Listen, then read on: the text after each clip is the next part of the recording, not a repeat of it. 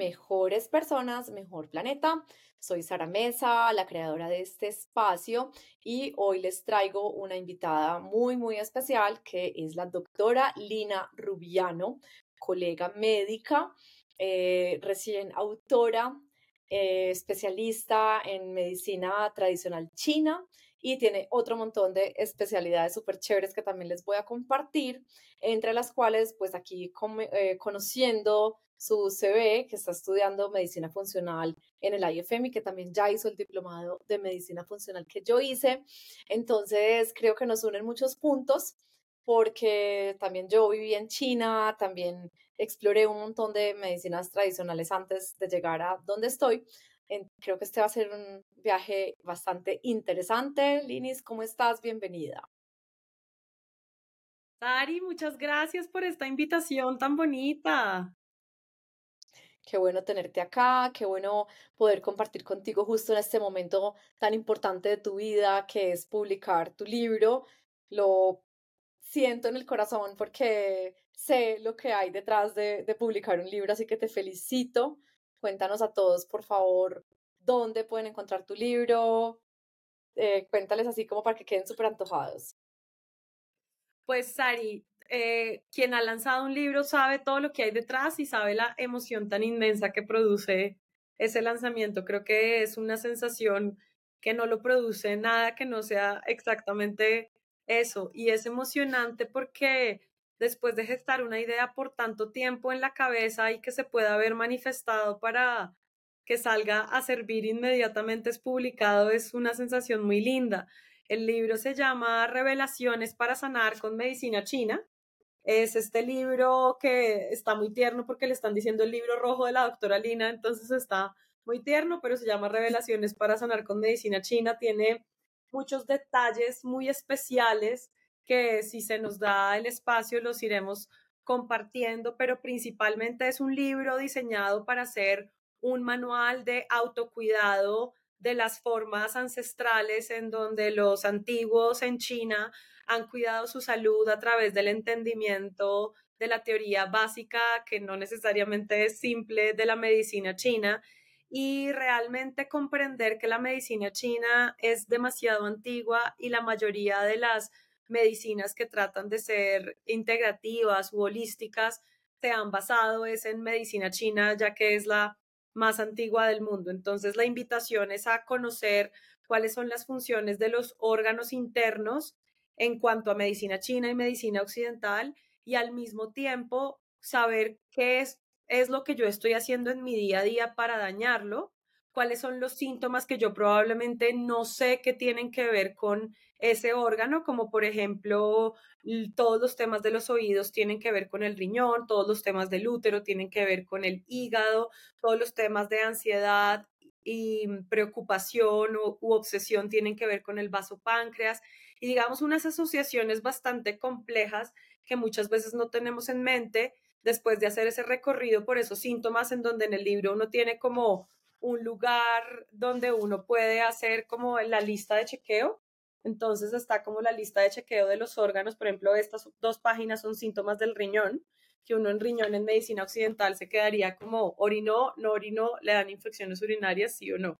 Pero esto es muchísimo más extenso y al final de cada capítulo hay todas las pautas de autocuidado que debemos hacer nosotros en el día a día para estar mejor. Entonces, de esto se trata este libro. Es publicado con la editorial Penguin Random House eh, en su sello Grijalvo. Entonces, pues ha sido una experiencia súper bonita poder llegar a, a lugares donde uno no creería que podría llegar, pero sí puede.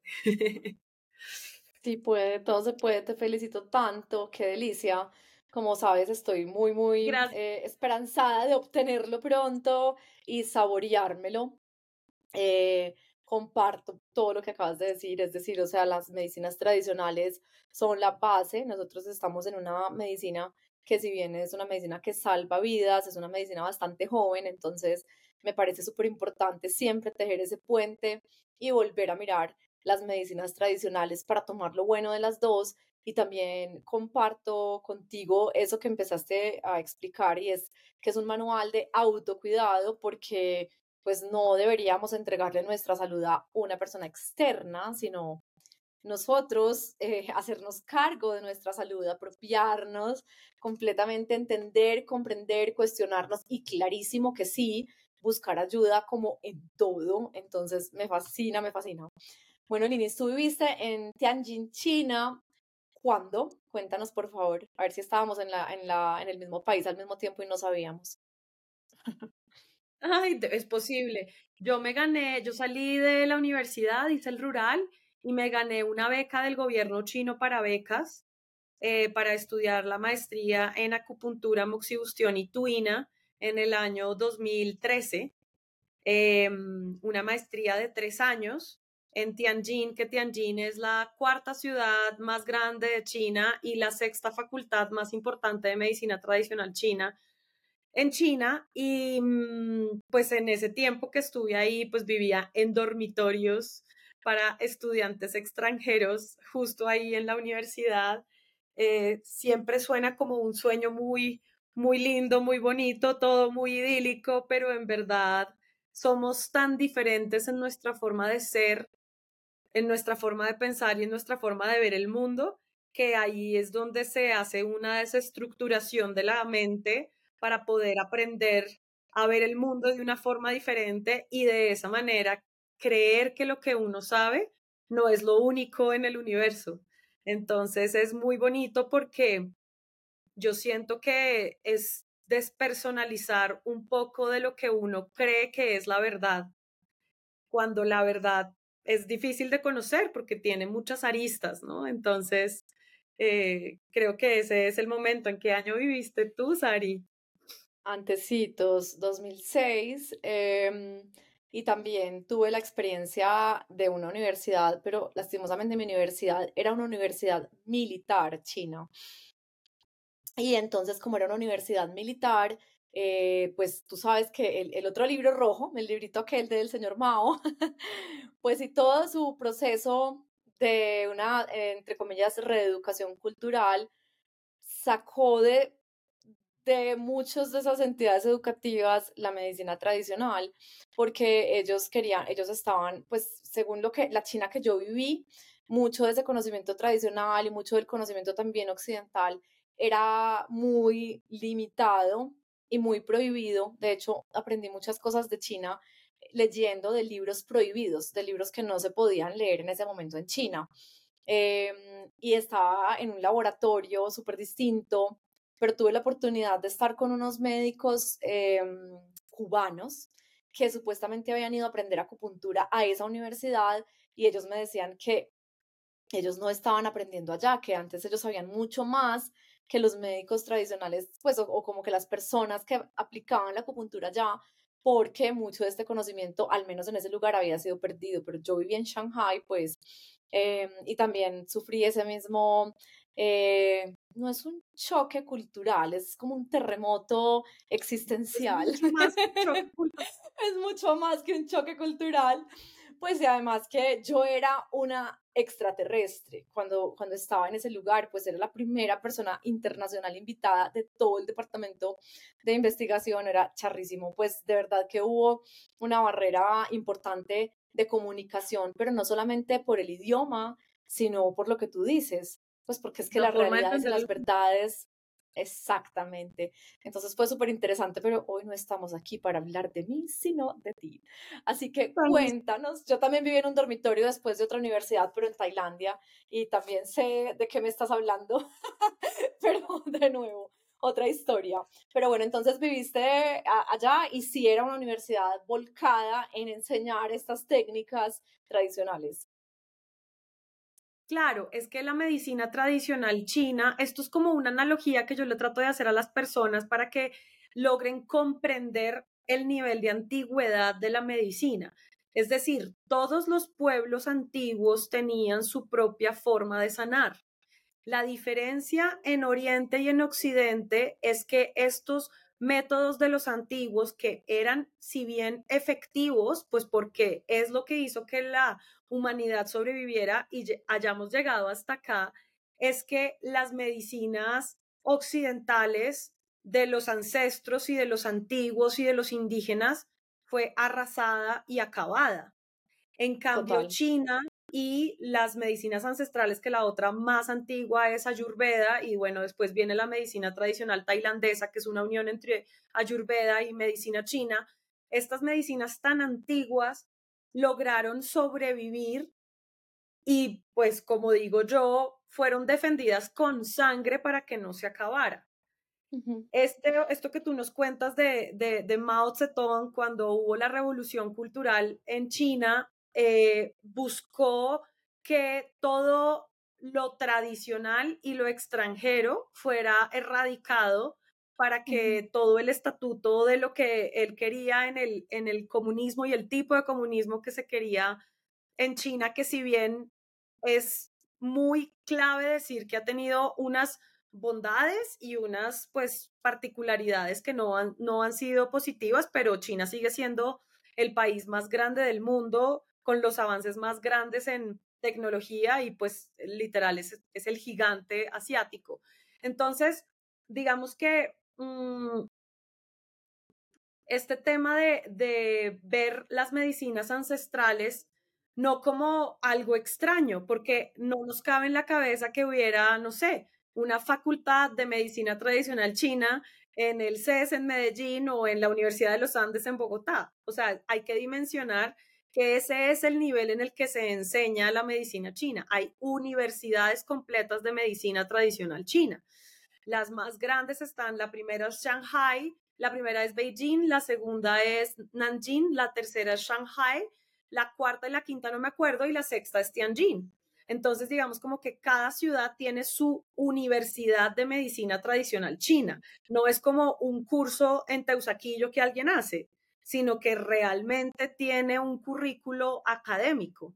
Y es un currículo académico de pregrado. Hay personas que estudian como pregrado medicina tradicional china, después hacen su maestría, después su doctorado y las diferentes especialidades en medicina china. Entonces, aprender esto es como si las medicinas en las que nuestros ancestros sobrevivieron estuvieran vigentes hoy y fueran estudiadas en una universidad. Es como si existiera la medicina tradicional indígena de tal cultura o de tal región, ¿sí? Como para tratar de extrapolarlo, porque a la larga cuando uno se pone a investigar sobre las medicinas ancestrales, cada pueblo tiene su forma de haber visto al mundo. Y cuando uno lo ve en abstracto, se da cuenta que todas las medicinas ancestrales hablaban de la relación tan importante que hay del exterior con el interior y que los seres humanos somos parte del macrocosmos y somos una representación micro de lo macro y que nuestra relación con el adentro y el afuera es fundamental y somos una representación pequeña de lo que ocurre afuera. Es divino, estoy súper en sintonía con lo que acabas de decir. De hecho, estoy obsesionada investigando plantas eh, en Colombia y es parte, digamos, de la búsqueda a la cual estoy llegando, volver y tratar de llegar a esas comunidades y entender un poquito más, pues, en qué estamos, porque yo sé que creemos que mucho, y yo también lo creo, que el, un porcentaje muy alto de nuestro conocimiento ancestral se ha perdido pero siento que todavía hay parte de ese conocimiento solamente en la mente de algunos curanderos y de algunos sanadores que cuando ya ellos dejen de estar vivos, pues va a desaparecer. Entonces hay como una, una necesidad grande como sociedad y como cultura de rescatar todo este conocimiento rapidito, rapidito y también de ponerlo en práctica. Hace poquito estaba hablando con un indígena de la Sierra Nevada que me decía que esas, pues que, que cuando el hombre blanco llegó allá, llegó con todas sus enfermedades y que ellos, pues todas esas enfermedades de nosotros, ellos jamás las tuvieron, o sea, jamás tuvieron cáncer, jamás tuvieron un montón de enfermedades del hombre blanco, obviamente que ya hoy en día sabemos y lo relacionamos con nuestro estilo de vida, pero entonces ellos tenían un conocimiento ancestral de otro montón de temas divinos y tal como tú lo dices, en una conexión y una coherencia hermosa con la naturaleza y con la energía y con el mundo exterior y eso es apasionante, muy chévere que lo hayas podido vivir. ¿Y aprendías en inglés o aprendías en qué idioma o aprendías en mandarín? Mi maestría era en, en inglés, pues en verdad es chinglish, porque eso es muy chistoso, como no es nada popular el inglés en, en China, entonces uno a la larga tiene que estudiar. Yo había estudiado tres años antes de irme y cuando estaba allá estudiaba más o menos como cuatro horas al día eh, para poder estar en, el, en la ciudad, porque pues uno salía a la ciudad y todo era, era en, en chino, es igual que en Colombia. En Colombia en la calle no es tan fácil encontrar que el taxista, el mesero, sí, como que la vida del cotidiano, el inglés no está, como para que la gente entienda como que es, es que China sea tan raro, ¿no? Es, también pasa acá. No es como que uno el portero le vaya a hablar en inglés, no, o sea, hay que hablar el tema, el, el, el, la forma como se entiende en, en cada lugar. Así es. Bueno, y entonces en estos tres años tú terminaste tu base, bueno, pero antes de eso, si ya estabas estudiando mandarín, tú desde que empezaste a estudiar medicina, ¿ya tenías esa inclinación o por qué en tu vida estaba como tan claro ese camino? Sabes que sí, a mí lo que más me impactó, a, ver, yo empecé psicología, yo primero empecé psicología en la Universidad de los Andes y cuando llegamos a biología para psicólogos y había que hacer las disecciones del cerebro, a mí me pareció la cosa más apasionante y las personas con las que estaba eh, estudiando psicología les dio demasiado asco y decían como que qué horrible tocar eso y yo dije, no, pues la que está equivocada aquí soy yo. Entonces ahí me cambié a medicina a la Universidad de La Sabana y cuando uno empieza a estudiar medicina, uno, uno empieza, creo que con una gran ignorancia de saber cómo es realmente ser médico, porque es una trayectoria que uno no... Ayer Total, ayer pensé exactamente en eso. Qué impresión que estés diciendo eso tú hoy. Total, y entonces. Uno estudia medicina porque no sabe cómo es la vuelta, en serio. Si uno supiera cómo es esto, cómo es después una cantidad de situaciones de egos, de arrogancia, de todo el mundo queriendo tener la verdad, uno la pensaría dos veces y que en el fondo a veces uno puede que pierda su sensibilidad en el camino, como le pasa a algunos de los colegas, o negar lo que el otro sabe simplemente por porque cree que tiene la verdad, ¿no? Como que eso es, eso es lo que a mí más me parece difícil de la medicina, pero cuando empecé a, a estudiar medicina uno ve el pensum y uno ve que el pensum, y esto no es mi universidad, son todas las universidades de medicina de Occidente. Así es como piensa la medicina occidental. Entonces, los tres primeros semestres son los tres primeros semestres en donde uno ve personas normales, en donde uno aprende fisiología y anatomía de lo normal. A partir de cuarto semestre uno empieza a ver patología y de ahí en adelante uno nunca vuelve a ver que es una persona normal. O sea, para uno una persona normal es rara. ¿No? Y entonces, pues cuando llego a farmacología y me toca aprender los nombres de los medicamentos con sus efectos deseados, pero cuando uno se da cuenta que los efectos secundarios y efectos adversos, el listado es mucho más largo que los efectos deseados, ahí me impacté y dije como, aquí hay algo que no, que no me cuadra, porque esto debería ser como, como un, lo menos posible de hacer daño, ¿no?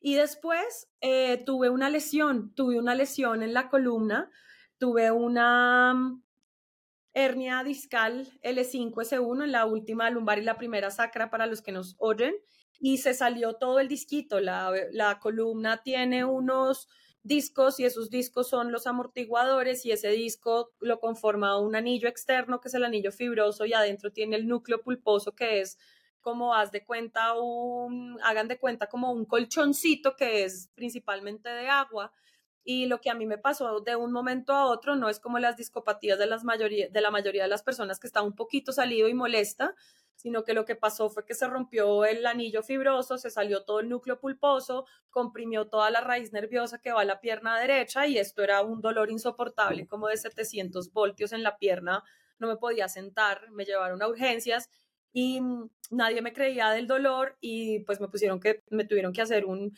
un bloqueo radicular guiado por TAC, que es un procedimiento que se utiliza para eh, dolores así de agudos. Bajó el ortopedista especialista en columna y me dijo que si no funcionaba el bloqueo, pues me tenían que operar porque la compresión era total y pues era un riesgo muy alto. Entonces de ahí salí como con 12 medicamentos, tanto neuromoduladores como analgésicos, entre opioides y anticonvulsionantes que se utilizan como moduladores del dolor por tres meses y yo arrastraba la pierna literalmente. Al mismo tiempo estaba viviendo una situación emocional muy difícil, que en realidad es el detonante de, de esto que pasó en mi columna. Y alguien me dijo, ¿por qué no te rehabilitas? ¿Por qué no utilizas pilates y acupuntura? Y cuando empecé a utilizar pilates y acupuntura y esto funcionó, fue como, esto es lo que yo quiero hacer para ayudarle a las personas. Entonces, desde ese momento se volvió una fijación en mi cabeza, voy a estudiar becada en China, voy a estudiar becada en China, voy a estudiar becada en China y pues así, así, entonces así pasó. Qué belleza. pues qué historia tan linda. Tú me describías la hernia y yo pues que las veo todos los días. Qué berraco dolor una hernia. o sea, eso es muy doloroso. Es horrible. Entonces al final tu cuerpo reabsorbió, pues fue una extrusión que el cuerpo reabsorbió. Exacto. y entonces yo hoy en día lo que tengo es, es curioso porque cuando ah, me palpan la espalda, pues tengo un orificio que es pues lo que, hace, lo que sabe hacer el cuerpo, que es hacer, utilizar colágeno, entonces se hace una fibrosis, pues se reabsorbió, digamos que yo ahí no tengo la amortiguación, pero yo siempre he sido deportista, desde que tengo siete años he hecho deporte, en ese tiempo corría media maratón, pues me dijeron que no iba a poder volver a correr nunca y pues afortunadamente después de la rehabilitación sí pude y pues eso fue como muy chévere y, pues entender que en verdad los huesos, ayer se lo explicaba a alguien, los huesos no son nada sin el sistema musculoesquelético. Entonces a nosotros lo que nos da el verdadero soporte es la masa muscular y cuando uno comprende que el soporte de, de toda la estructura lo hace lo más los tejidos más flexibles del cuerpo, como son los músculos, los tendones y los ligamentos, ahí es que uno le hace una comprensión muy profunda de cómo realmente funciona el cuerpo y la vida, ¿no? Como que no es que uno pueda fortalecer el hueso, que creo que esto tú también lo has visto en, en tus pacientes y en los casos en donde la gente vive pegada al techo con la osteoporosis. A mí no me preocupa tanto la osteoporosis, me preocupa más es la falta de masa muscular, porque una persona con osteoporosis lo que tiene es un daño en su sistema osteomuscular. Em, Eso te iba a decir, claro, o sea, el músculo se estimula y el, músculo al estimular se estimula también el hueso para que esté activo y no haya pues tanta, tanto deterioro del mismo y total, parecemos un esqueleto de Halloween sin el sistema musculoesquelético, o sea, nos desbaratamos. Bueno, y hablando del tejido conectivo, voy a hacer una pregunta. Hace poco estaba, yo eh, escribí también un libro que se llama Aire y hay un pequeño segmento donde hablo acerca, pero muy pequeño, del chikun, que me interesa bastante, investigando todo el tema de la acupuntura, de cómo entendemos el cuerpo físico y el cuerpo energético claramente desde las medicinas tradicionales, que la medicina india, ayurvédica, pues, y la medicina china lo interpretan igualito. De hecho, los, los dibujos de la medicina india y los dibujos de los meridianos en la medicina china, pues en, India hablan de los nadis, en China de los meridianos, pero es hermoso y a uno no le cabe en la cabeza cómo esta gente fue capaz de identificar estos canales energéticos. Estaba investigando y me encontré con un artículo que decía que las agujas de acupuntura podían estimular el tejido conectivo y por eso tener un efecto a distancia, pues porque finalmente el tejido conectivo es como una mallita que cubre todo el sistema musculoesquelético. Entonces era como dándole una explicación anatómica a ese, pues al efecto de la acupuntura, pero me gustaría saber tu opinión primero, si esto lo, lo ves coherente y segundo, que nos expliques un poquito, pues cómo funciona la acupuntura. Esa pregunta que tú haces es muy bonita porque cuando uno ya se adentra en las medicinas ancestrales y uno empieza a ver las correlaciones, esto que te voy a decir yo no está escrito en ninguna parte, pero cuando uno lo ve de una forma un poco más global, se va dando cuenta que efectivamente eh, eso es lo que pasa. En, en, India, lo que pasa con los nadis y con los, y con los marmas, que son como los lugares más grandes donde se ah, podría ser como esa analogía a punto de acupuntura, que tampoco la buena traducción es decir punto de acupuntura, sino cavidad una cavidad de, de, acupuntura, no un punto. Eso es como una mala traducción que nos ha llegado a Occidente, que, que gran parte de nuestra dificultad es esa, es eh, haber hecho unas traducciones no tan fieles al concepto original. Creo que esa es la principal dificultad. Entonces, lo que hace la medicina eh, ayurveda eh, basada en este libro maravilloso también súper ancestral que es el Charaka Samhita, ¿no? que es de la misma época del Bhagavad Gita, en donde está escrito todo el Yoga Asana. Digamos que estos dos libros, que son los libros ancestrales de India, describen cómo se van moviendo ciertos, como lo dices tú, canales, y estos canales a los que se les llaman nadis, si tú lo pudieras ver en una red y en una malla mucho más ampliada, que no es solamente en el cuerpo, es lo que hoy en día conocemos como la materia tiene una emisión electromagnética de radiación y de diferentes tipos de energía, pero ya hablando de física, no de una energía como que la gente piensa que es por allá sentarse a meditar, sino de una red que está afuera de nosotros, porque cada cuerpo emite un campo electromagnético, al igual que la Tierra tiene su campo de radiación electromagnética. Entonces, ese campo externo es lo que ellos pudieron describir como los nadis, porque los nadis no se pueden tocar, o sea, tú no puedes actuar sobre el nadi. Tú ves, pues están los chakras, están los marmas, pero es como si, si, me, si tiene sentido, es como que están un poco más afuera, están acá afuera del cuerpo, no están en el cuerpo, ¿sí? Están emitidos por la masa física, pero no están en la masa física. Entonces, lo que tiene medicina china, y es la razón por la que a mí me apasiona, es porque toda esa red de conexión que está afuera, en verdad está primero en la materia.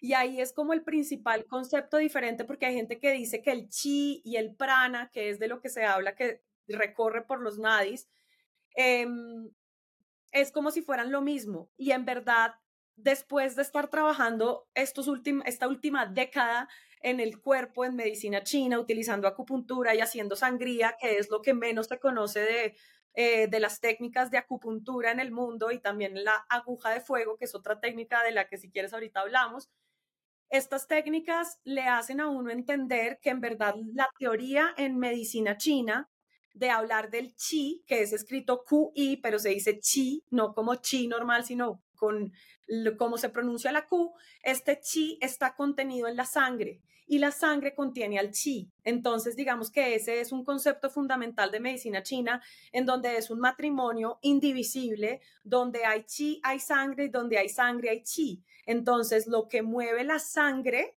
es el chi y lo que nos hace estar vivos es la presencia de esa sustancia, que es un líquido vital, como se habla en medicina china, del chi. La diferencia de un muertito de hace tres horas, que ese muertito en medicina legal, en paz descanse, tiene sangre aún, su sangre estaba corriendo hace un par de horas, pero en este momento, ya que la vida no está, lo que hay es sangre, pero no chi. Y nosotras que estamos aquí hablando tenemos sangre y chi. Entonces, la diferencia de la vida y la muerte está en esa sustancia vital.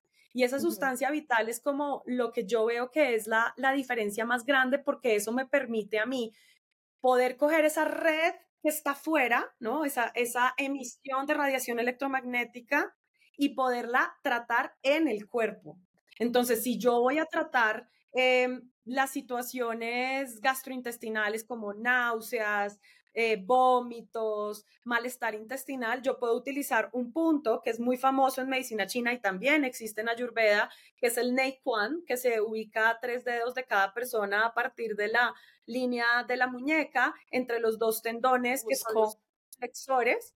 Y esos tres puntitos, esos tres deditos, yo ubico este punto acá, se llama Neikuan, que significa compuerta interna. Y la compuerta interna es tanto lo que va de las emociones como la compuerta interna a todo el sistema digestivo. Este punto tiene más de 100 indicaciones y para las cuales todo sirve, entonces ahí uno se da cuenta que somos, como decías tú, una red y esa red no solamente nos permite que a través del tejido conectivo tú puedas incidir en el pie y te duele la cabeza o en la mano y se te quita el dolor de la muela, ¿sí? Porque eso es lo que logra la medicina china, que de un lugar distante al ser tratado se mejore otro lugar distante. Porque la gente piensa, no, qué loco, no es loco porque en realidad si somos una unidad, si tú tratas un extremo, el otro se mejora. Y cuando uno revisa, después te los, te, los, te los comparto para que veas lo apasionante que es en este tratar de entender cómo era que los antiguos llegaron a estos canales de, de acupuntura, es que esos canales la gente piensa que era un poco energético, ¿no? Como que hoy no, no sé qué, lo vi en una visión. No, y en verdad no, los chinos eran, fueron los primeros que pudieron hacer, utilizar cuerpos para hacer disecciones.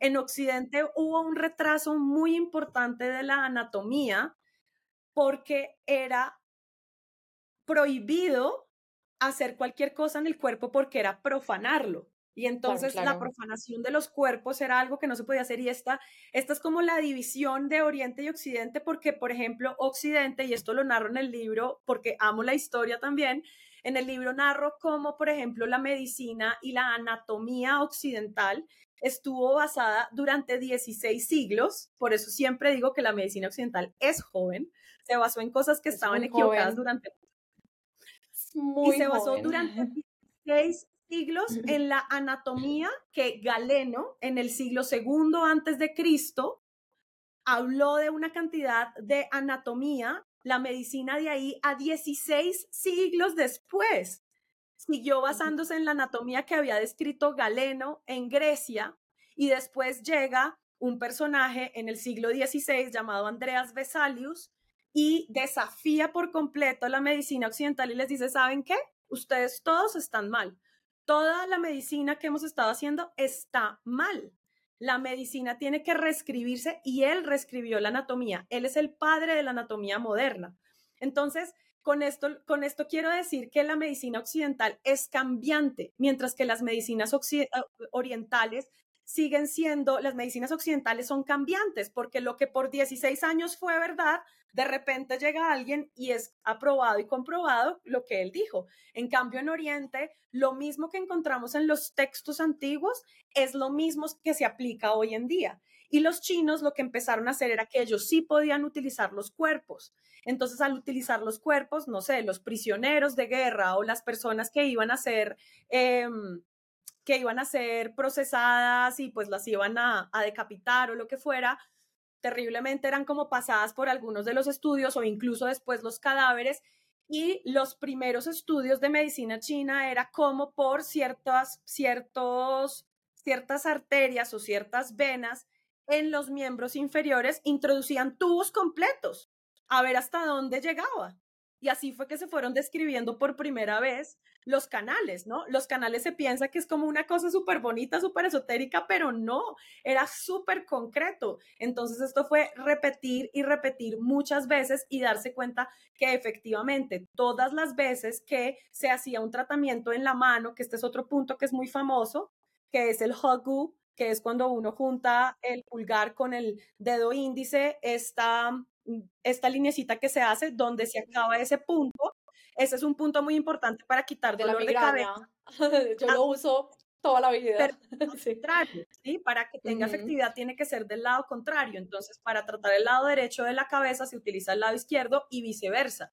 Pero entonces esto es una cosa demasiado fascinante porque cuando lo uno, uno lo estudia a la luz de la neurología, uno se da cuenta que esto ocurre por la decusación de las pirámides, ¿no? Que es esto que nosotros manejamos, la parte del lado derecho del cuerpo maneja el lado izquierdo. Entonces, en las extremidades los chinos ya se habían dado cuenta que por particularmente para ese punto, así como te digo, haciendo la introducción de tubos supremamente largos, saber hasta dónde llegaba y hasta dónde pasaba y hasta dónde había efectos, y se dieron cuenta que tenía efectividad para tratar todos los trastornos de la mitad de la cara. Entonces es muchísimo más concreto de lo que uno de lo que uno piensa y cuando yo hablo de medicina china, la gente sí tiene en su cabeza un tema un, poco un poco etéreo, un poco, eh, un poco más espiritual. Esta mañana me preguntaba alguien que si entonces necesariamente una persona que se hiciera medicina china tenía que hacer un proceso interior. Y yo le digo, no necesariamente, porque igual es medicina y la medicina funciona creas en ella o no, quieras hacer un, proceso espiritual o no, pero el origen de todas las enfermedades es una enfermedad del espíritu que se lo transmite al alma y empieza con un pensamiento, se convierte en un sentimiento y finalmente se aloja en alguno de los, de los órganos, los órganos alteran su función y finalmente el órgano como tal se altera y ahí es cuando la forma y la función se alteran al mismo tiempo, pero eso empezó en, en, otro campo, por así decirlo. Entonces, pues no sé si eso responde la pregunta. No, espectacular, responde mucho la pregunta. Em, pues y además obviamente surgen dos mil preguntas porque me quisiera sentar aquí a que me expliques todo y aprender mucho, mucho más de ti. De hecho, pues mi ilusión en aquel entonces, en el 2006, era yo llego a ese departamento de investigación a ver si soy capaz de, estando allá, pues tener otros contactos y, y pasar a un tema de conocer más la medicina tradicional, pero pues ya entiendo que yo estaba simplemente en el lugar equivocado. Eh, además, también yo creo que China empezó a abrirse montones a Occidente y como a permitir más personas eh, externas en esos años, en sus sistemas, porque cuando yo llegué a China, pues esa universidad militar, o sea, fueron hasta a mi casa a ver yo cómo vivía, eh, pues me, me, me hackeaban el, el, el, email, o sea, era, era una cosa súper, súper extrema todavía, pero entonces siempre quedé como con la curiosidad y las ganas de seguir aprendiendo, así que es fascinante, es fascinante todo lo que me cuentas, ojalá me puedas enseñar más. Igual yo no estaba preparada en ese momento para aprender de medicina tradicional china porque seguía teniendo una mente muy, muy rígida occidental, entonces como que entender este, estos otros procesos requirieron de tiempo y también se me ha facilitado un poco porque nuestra medicina también se ha abierto montones. Por ejemplo, lo que tú hablas del campo electromagnético, pues ya hay aparatos que lo miden. O sea, ya hay aparatos, no sé si sabes, pues, que, que uno puede medir el campo electromagnético de la palma de la mano, más o menos, a no sé cuántos centímetros. Es fascinante y es chévere para los que fuimos educados en Occidente, pues, que se lo pongan a uno como más masticado. Sin embargo, hace ratico, bastante ratico, ya me desprendí de quererlo ver todo masticado y soy capaz de recibirlo de otra manera. Y eso me lleva a otro de tus campos de estudio que veo que estudiaste también meditación vipassana, que es una meditación súper profunda. Entonces, cuéntanos un poquito eh, después de China, antes, cuándo, dónde, porque también es algo que, que, me, que me interesa bastante y creo que va muy ligado de lo que acabas de decir tú, y es de cómo empieza verdaderamente la enfermedad. Sí, la meditación vipassana em, empezó en el, eh, en el norte de Tailandia, digamos como que se dice que es la técnica con la que el Buda se iluminó. Es Siddhartha Gautama, el Buda, que pues si bien él era de India, eh, pues la medicina, la religión tradicional era el hinduismo y digamos que el Buda rompe con el hinduismo y se desprende esta corriente tan importante por mucho tiempo que, ha sido el budismo. De hecho, el budismo es la religión más grande del mundo con una explicación de filosofía y psicología muy importante que nos permite comprender el, ser humano de una forma muy particular. Y esta meditación de la que yo aprendí eh, se practica en el norte de Tailandia, en Chomtong. En Tailandia hay una diferencia entre el norte y el sur en el norte es donde se resguarda todo lo religioso y todo el conocimiento de las medicinas ancestrales. Eh, y este lugar donde yo aprendí, que queda cerca de la ciudad de Chiang Mai, que es una de las ciudades más importantes de Tailandia, yo empecé a aprender meditación, esa meditación, esa técnica de meditación, eh, antes de ir a Tailandia. Entonces, con mi grupo de, meditación, eh, y el instructor, no hay maestros, en el budismo no hay maestros. Esa es como una de las disrupciones que hizo el budismo con el hinduismo, en donde poner deidades externas, hablar de gurús o hablar de maestros, sino que se entendió que toda la sabiduría aflora de la autoobservación, de mirar adentro.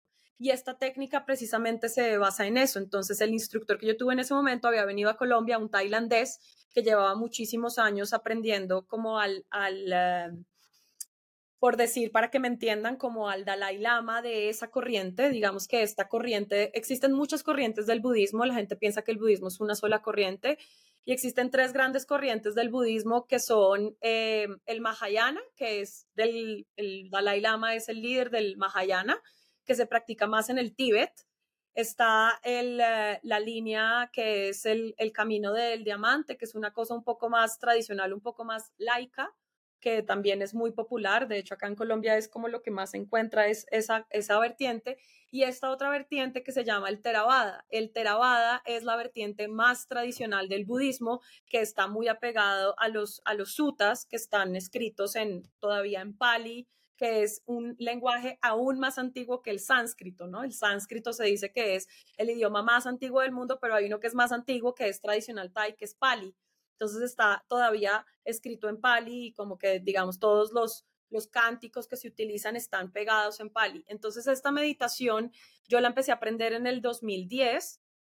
Yo estuve en China viviendo en el 2013, después me fui en dos ocasiones a Tailandia tanto aprender masaje tradicional tailandés de cuerpo completo, eh, pues el, mm, general y el avanzado, y después masaje tradicional de pies, y al mismo tiempo me fui a vivir al templo en, en, en Chomtong, en donde uno está viviendo en el lugar donde viven los monjes y las monjas budistas, ¿no? Porque existen monjes y monjas budistas. Y esta es la Universidad de los Monjes y pues hay como un gran salón eh, donde uno puede ir a meditar y está el Centro Internacional para Estudiantes. Entonces, esta es una meditación que es, una, es la única meditación que mantiene la tradición de caminar y sentarse a meditar. Es una meditación que no es solamente sentado. Es una meditación en donde se divide en cuatro partes la meditación. La primera parte es la postración, que es como para alinear el cuerpo y la mente. La segunda parte de la meditación es caminar, meditar caminando, se hace por tiempo, entonces uno empieza con cinco minutos caminando, cinco minutos sentado, diez minutos caminando, diez minutos sentado, 15 minutos caminando, 15 minutos sentado y así hasta que uno puede llegar a una hora o dos horas caminando o sentado. Y es una meditación muy, muy extensa porque lo que busca es que es la observación de mente y cuerpo entendiendo que los órganos de los sentidos son puertas de los sentidos, pero para eh, la psicología budista, eh, además de los cinco sentidos, olfato, gusto, tacto, visión, audición, existe una puerta adicional y esa es la mente. La mente es un sentido más porque es una forma de percepción del mundo.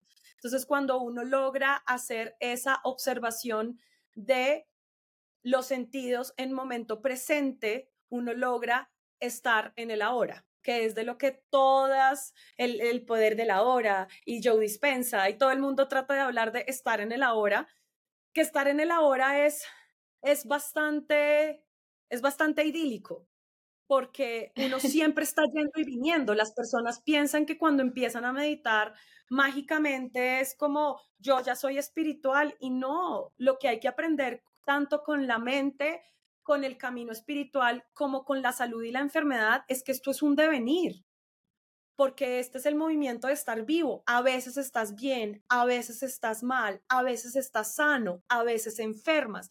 Entonces lo que hay que aprender es cómo a transitarlo, a navegarlo, ¿no? Esto no es esto no es un trayecto de línea recta sino que tiene muchísimos momentos, tiene tormentas, tiene, eh, se rompe el barco y entonces pues uno le toca volverlo a armar y entonces toca pedir ayuda, ¿no? No es, no es como tan idílico como se, como se pone. Entonces estas meditaciones que son tan externas, tan extensas, logran hacer que se despierte la conciencia, que para mí la más importante es la conciencia de la, de la compasión y de la compasión con nosotros mismos, de los procesos que estamos viviendo y eso permite generar empatía con el otro para la compasión. Yo no conozco una cultura que tenga más empatía que la tailandesa. Es demasiado impresionante cómo se conoce el país de la sonrisa, se, se conoce como el país de la sonrisa. Todo el mundo siempre tiene una sonrisa para darte y esto es una influencia grandísima del budismo son personas que siempre están dadas al servicio, son personas que si tú le pones los pies te van a hacer un masaje de pies con todo su corazón y no como en Occidente que uno cree que tiene que estar, si yo no me pongo a los pies de nadie, que es una forma como súper arrogante de ver el mundo. Entonces, toda esta influencia del, del budismo sobre esta meditación es muy poderosa. Y todas las meditaciones de las que hoy se hablan, que son las que se estudian, el mindfulness que llaman, en verdad Mindfulness es otra vez una traducción de lo que se quiere interpretar, de lo que se hace en Vipassana y sobre todo la más tradicional que es Theravada. En el mundo Vipassana se ha vuelto muy famoso con Vipassana Goenka. Y Goenka no es una tradición, Goenka fue a aprender Vipassana, esta persona llamada Goenka fue a aprender esta tradición y particularmente a él le pusieron un ejercicio en donde era una meditación que solo era sentado Y esto fue lo que él expandió eh, por el mundo, ¿sí?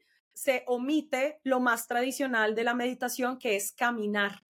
¿sí? Entonces, digamos como que lo que más se conoce es Vipassana Goenka, pero mi recomendación para practicar Vipassana es hacerlo con eh, los maestros correctos, que, perdón, no maestros, que no no le decimos así, sino instructores, y estos instructores enseñan la técnica y van teniendo los puntos claves en la mente porque la meditación está tan bien diseñada, es que no lo tengo acá, si pudieras, ah, mentira, sí lo tengo acá cerquita, ya ahorita te muestro. La meditación vipassana es como tener la mente de las personas en un gran mapa y saber que quieres llevar a la persona todas las veces en su meditación profunda de un lado a otro lado. Y hay una forma segura de hacer eso la mayoría de las situaciones, y yo creo que tú has oído, porque hay personas que en meditación o con consumo de sustancias, que ahorita se está haciendo como toda la medicina psicodélica, eh, hay personas que no les va bien. Y entonces ahí es donde está el riesgo, porque la mente es un bosque y hay un trayecto seguro para llenar de un lado a otro lado. Pero en ese trayecto, si tú no eres bien guiado o si tú utilizas una herramienta que no era para ti, te puedes perder en el bosque. Hay brotes psicóticos con meditación, hay pérdidas de conciencia y eh, brotes de bipolaridad o esquizofrenia con uso de, de psilocibina. O sea, hay una cantidad de situaciones que es lo que no nos ha permitido hacer una investigación profunda en la medicina psicodélica que está muy de moda que para mí es una de las cosas como que a veces más me angustia y es como todo esto hay que hacerlo con personas que estén muy apegados a la tradición, porque es que el problema es no saber a dónde te vas a ir, ¿no? Entonces, creo que esto es como lo poderoso que tiene Vipassana, que es una forma de explorar la mente de una forma completamente segura, en donde si tú sigues paso a paso lo que te están indicando, vas a poder hacer cada vez más limpieza de las raíces insanas de la mente, como se conoce en el budismo, que es liberarse del apego, del sufrimiento y de la sensación de permanencia, ¿no? Que son como los tres, los tres fenómenos del budismo de lo que uno se quiere liberar. Apego, permanencia y sensación de. Son, es anicca, dukkha y anatta. Es, eh, anicca es dukkha es sufrimiento y Anata es impermanencia. Espectacular, precioso. Eh, demasiado hermosa la conexión. Pues me parece que no es que hay tanto por hablar contigo que no sé, necesito una segunda etapa, pero sí, demasiado porque además estás hablando de todas las cosas que a mí me importan y me gustan y me mueven. En cuanto a la meditación, pues hoy en día siento que como sociedad es lindo que estemos llegando como a esa curiosidad, los occidentales que estamos como tan, entre comillas, en pañales con esa real eh, conexión con lo que llevamos por dentro, porque somos una cultura muy hacia afuera. Eh, pues claro, por nuestra religión, por nuestra tradición desaparecida, pues porque somos como una cultura muy joven, vuelta a armar de la nada, perdiendo esas raíces, pero hoy que estamos tan conectados con esas otras culturas, es muy lindo ver cómo esto tiene todo el sentido del mundo para nosotros también como occidentales, cuando estamos en ese estado meditativo. Y, me encanta lo que acabas de decir porque las, yo siempre lo digo igual en mis talleres y le digo a la gente que la vida jamás será una línea recta, que la línea recta es la representación de la muerte. O sea, nosotros siempre, siempre vamos a estar oscilando, oscilando, oscilando y saber navegar a través de esas oscilaciones, saber navegar, aprender a navegarlas, o sea, aprender a aceptar la incomodidad, aceptar la angustia, aceptar el dolor, saber que no siempre va a ser así, que es parte de nuestra condición. Creo que esa es mi definición de salud mental, o sea, esa es mi definición de, de, de llevar una existencia que va creciendo y que va mm, va siendo cada vez más como sólida o lo que también llaman otras personas como empoderarse de, yo no sé, hay muchas definiciones, pero para mí es, esa, eso me lo regaló la meditación realmente y, también he sido súper deportista como tú y también cuando uno llega pues como a esos estados de dolor y de no puedo más, no puedo más, pero si puede pues como saber, saberlo navegar, siempre es como esa gran conclusión de entonces, ay, es que medité muy mal o no sé meditar, no, no, es que ahí no hay ni mal ni bien, o sea, no hay ni mal ni bien, así como tú dices, no hay maestro, hay, hay, hay guía o hay profesor, igual usted con usted mismo, no es que usted llegue a la maestría, sino que usted va y viene. Entonces hay momentos donde, pues, donde no, no, no, está donde quiere estar, pero, pero bueno, se vale. Eh, demasiado poderoso todo, Linis, qué camino tan chévere. Además, no sé cómo hiciste para, para encontrar todos estos lugares y como todas estas enseñanzas. Yo creo que, que, quiero, quiero seguir hablando contigo, pero pues vamos a dejar a todo el mundo súper antojado de, toda esta, de todo este conocimiento y esta sabiduría, eh, pues también porque respeto tu tiempo y qué bueno tener otro encuentro muy rapidito para seguir, seguir ahondando, ha sido súper, súper estimulante. Quiero que nos, nos despidas ya con una recomendación que le pido a todas las personas invitadas a este espacio y es para ser mejores personas y habitar un mejor planeta, tu consejo o, bueno, tu tip, tu insight, ¿cuál sería? Y mi insight después de todo este camino es que el médico de médicos sí existe.